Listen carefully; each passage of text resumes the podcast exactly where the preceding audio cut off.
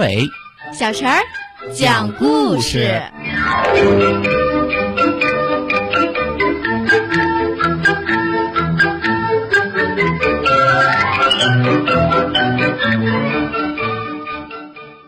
请听故事：青蛙费洛格是个大英雄。外面的雨还是下个不停。突然有一天，他们发现只剩下最后一块面包了。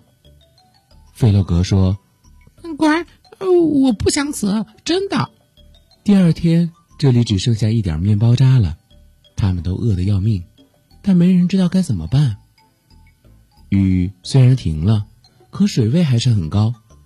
费洛格突然大叫起来：“啊乖，我知道了，我要游过那些小山啊，去寻找帮助。但是，嗯，我能办到，我是我们当中游泳游的最好的一个。”他们都知道这是事实，于是费洛格勇敢地走进水里，他的朋友们紧张地看着他。不久，他就消失在了远处。水很凉，但费洛格不许多想，他想的是小鸭、野兔和小猪正在挨饿。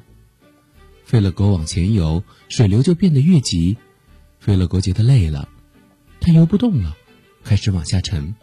费勒格想：“呱，嗯，我是一只再也游不动的青蛙了，我要淹死了，我快要死了。哦，我再也见不到我的朋友们了。”两只强壮的胳膊把费洛格从水里拽到船上，原来是老鼠。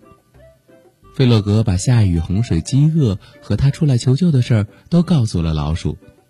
老鼠说：“哎，别担心，我的船里装满了为旅行准备的必需品，船里有足够大家吃的食物。”接着，他们开船去野兔家。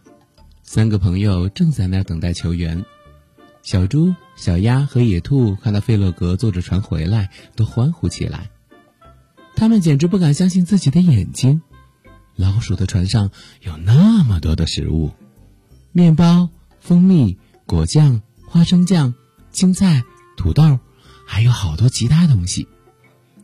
大家看着费洛格，他自豪的脸上都放光了。尽管这不完全是实情，费洛格、小鸭和小猪分别回到了自己的家里，到处都是脏兮兮的，到处都是烂泥。在老鼠的帮助下，他们把家里修整的和以前一模一样。要说还有什么是不一样的，嗯，我想那就是没有人会忘记这次可怕的洪水。